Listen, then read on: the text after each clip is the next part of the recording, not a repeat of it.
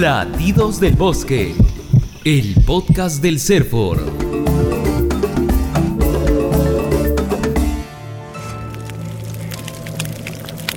Era una tarde en la apacible zona de Andayaje y La Hualagua en el distrito de Congate, en el Cusco, cuando comenzaron las llamas en los pajonales, quenuales y eucaliptos. Y si alguien se hubiera percatado a tiempo, habría visto cómo el fuego cercaba a un desconcertado zorrito. Y si esa misma persona hubiera afinado mejor la vista, habría advertido que no solo el animalito era cercado por el fuego. En esa zona altoandina también había comuneros. Sí, el fuego los tenía rodeados. Las personas al darse cuenta que el fuego los cercaba, huyeron para tratar de salvarse. El incendio que provocó uno de los pobladores seguía creciendo. Es seguro que el poblador que originó las llamas pensó, ¿cómo me gustaría presionar un botón y que retroceda toda esta tragedia? Pero como hemos escuchado tantas veces, una llama puede ocasionar un gran incendio y el fuego no perdona. Al final sí se salvó el zorrito. Pero, ¿cómo les fue a los comuneros? Antes de conocer el desenlace, queremos contarle algo desde el espacio.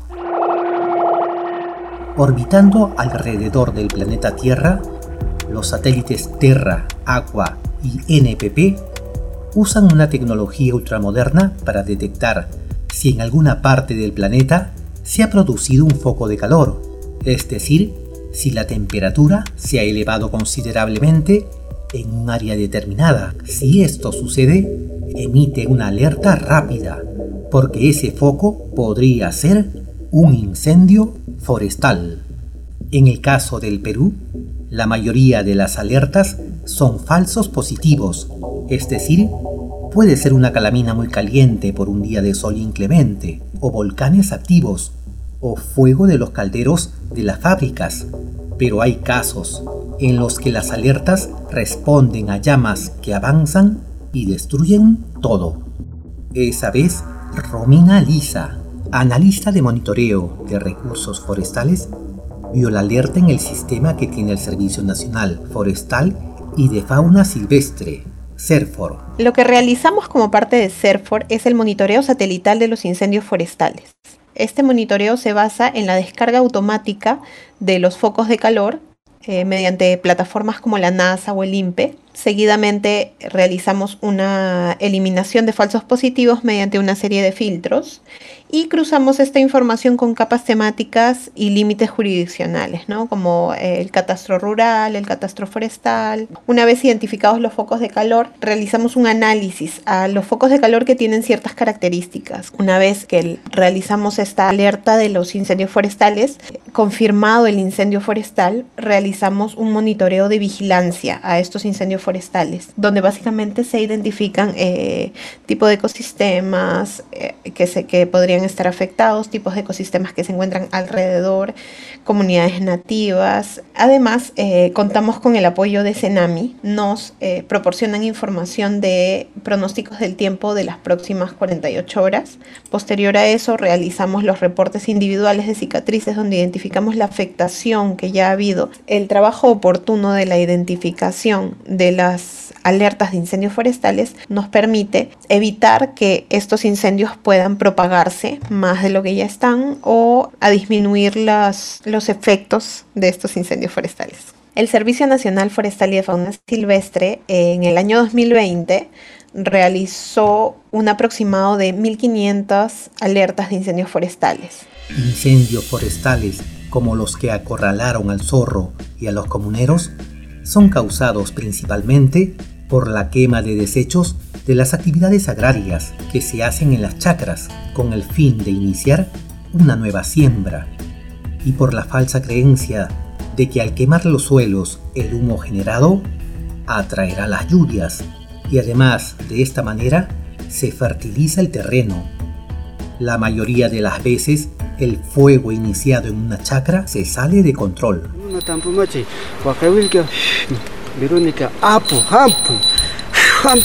Otras causas son, por ejemplo, cuando un chamán, finalizada una ceremonia, cree que no es su responsabilidad apagar el fuego que había generado, o cuando alguien bota una colilla de cigarrillo, o tal vez una fogata o cocina campestre mal apagada. Soy Elvira Gómez Rivero, directora general de la Dirección General de Información y Ordenamiento Forestal y de Fauna Silvestre del CERFOR.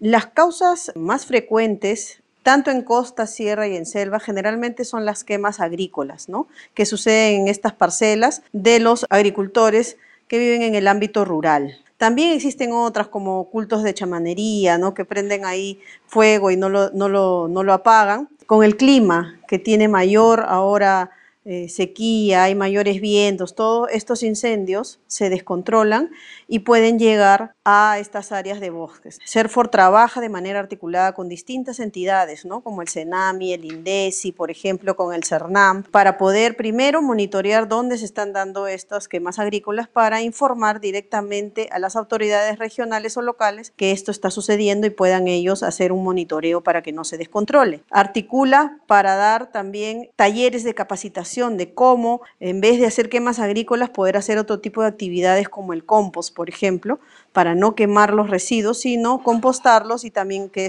sirva para alimentar la tierra y poder mejorar sus cultivos.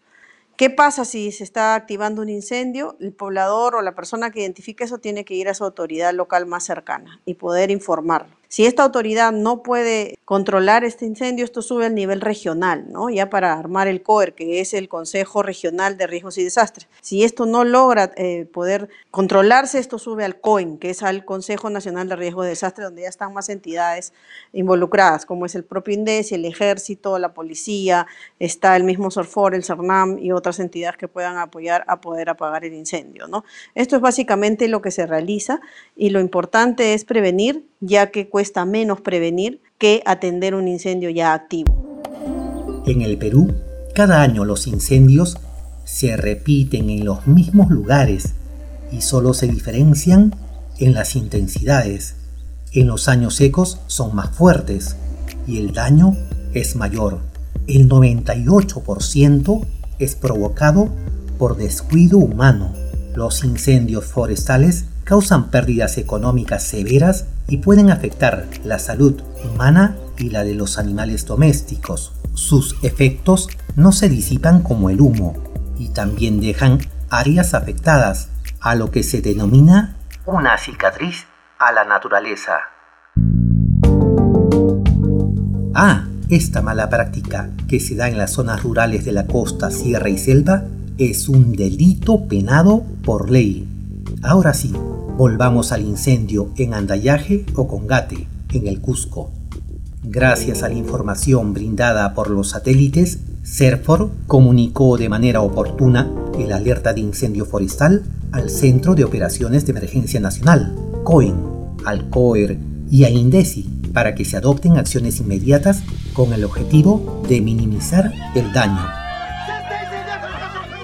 Luego de que el incendio forestal fue controlado, el CERFOR procedió a evaluar los daños y a valorar la pérdida del patrimonio natural. Finalmente el zorrito se había salvado, pero ¿qué pasó con los comuneros y con el niño que intentó ayudar a apagar el incendio? En este caso, lamentablemente, además de las pérdidas de bosque, de animales, tuvimos una pérdida humana, ¿no? Que fue la del niño y lamentablemente muchos de estos incendios que se llegan a descontrolar pueden llegar a tener estas pérdidas humanas que son súper dolorosas para las familias que, lo, que les sucede y estos pobladores que queman, que hacen sus quemas agrícolas no están pensando en que esto va a matar a alguien. Sin embargo, ocurre. Debemos pensar que la prevención es súper importante y acá tengo que, resaltar el trabajo de la Administración Técnica Forestal y de Fauna Silvestre del Cusco y de sus autoridades regionales, ya que actuaron inmediatamente ¿no? en un trabajo articulado para poder atender este evento catastrófico. Es importante que a nivel regional haya un trabajo articulado. Los incendios forestales no solo son responsabilidad de la Autoridad Nacional Forestal, ¿no? sino de las autoridades que trabajan a nivel local y a nivel de la región para concientizar a la población de que dejen de quemar rastrojos agrícolas y que además puedan utilizar otro tipo de actividades que reemplacen estas quemas. ¿Y sabe qué? Los comuneros pudieron ser parte de su familia. Pero además de ese doloroso capítulo, los incendios forestales hipotecan el futuro como planeta, los recursos naturales que ahora gozamos. El cambio climático hará que haya más periodos secos y que en algunos lugares disminuyan las fuentes de agua. La quema de tierras empeorará la situación. Dañados los bosques, el clima empeorará. Y con menos humedad, escasearán tanto las lluvias como la formación de fuentes de agua. La tierra será menos productiva. Por eso cada año CERFOR, que gestiona el patrimonio forestal y de la fauna silvestre, monitorea la afectación del patrimonio forestal, realiza campañas de prevención y capacita a los gobiernos regionales en el manejo de la plataforma de monitoreo. Además, sensibiliza a la población explicando los daños causados por los incendios forestales y cómo erradicar las malas prácticas que los originan. Por su parte, los gobiernos regionales deben contar con un plan de riesgos y desastres que contemple el protocolo ante incendios forestales y cuando ocurre un incendio forestal, tanto el gobierno regional como los gobiernos locales respectivos deben enfrentar la emergencia. Cuando se afecta el patrimonio, la policía y la Fiscalía especializada en materia ambiental inician un proceso sancionador, pero lamentablemente el daño ya está hecho. Las áreas quemadas demoran muchos años en recuperar su estado natural. El incendio forestal que arrasó con más de 500 hectáreas de cultivos en distintas comunidades de Ayacucho. Bueno, sí, estos incendios lo que van a causar básicamente es destrucción, pérdida de bosques. Un incendio forestal viene registrándose, ¿no? En la selva de Junín. Hace solo dos años, en el 2019, los incendios forestales en el mundo generaron CO2 equivalente a 19 veces las emisiones que hizo España en un año. Los daños por los incendios forestales en Australia son incalculables. En Australia, una serie de incendios forestales ocurridos en los últimos meses del 2019 exterminaron 500 millones de animales. Brasil, ese mismo año, varios incendios estuvieron a punto de arrasar gran parte de la selva amazónica, una de las zonas con mayor biodiversidad del planeta. El 17 de diciembre, el país registró su temperatura más alta del año, que superó los 40 grados, y agravó los incendios. Esperaremos a que ocurra algo similar en el Perú, que ocupe el cuarto lugar en el mundo con más superficie forestal tropical? ¿O cambiamos nuestros hábitos, generamos compost y nos hacemos más amigos y cuidadores de nuestra riqueza forestal?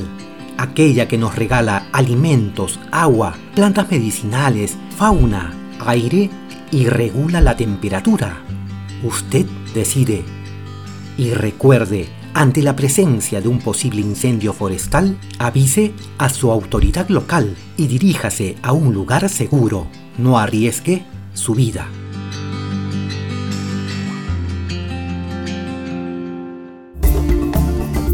Latidos del Bosque es el podcast del Servicio Nacional Forestal y de Fauna Silvestre, CERFOR, del Ministerio de Desarrollo Agrario y Riego. Este podcast cuenta con el apoyo de la alianza entre USAID y el Servicio Forestal de los Estados Unidos, a través de su programa en Perú, Forest.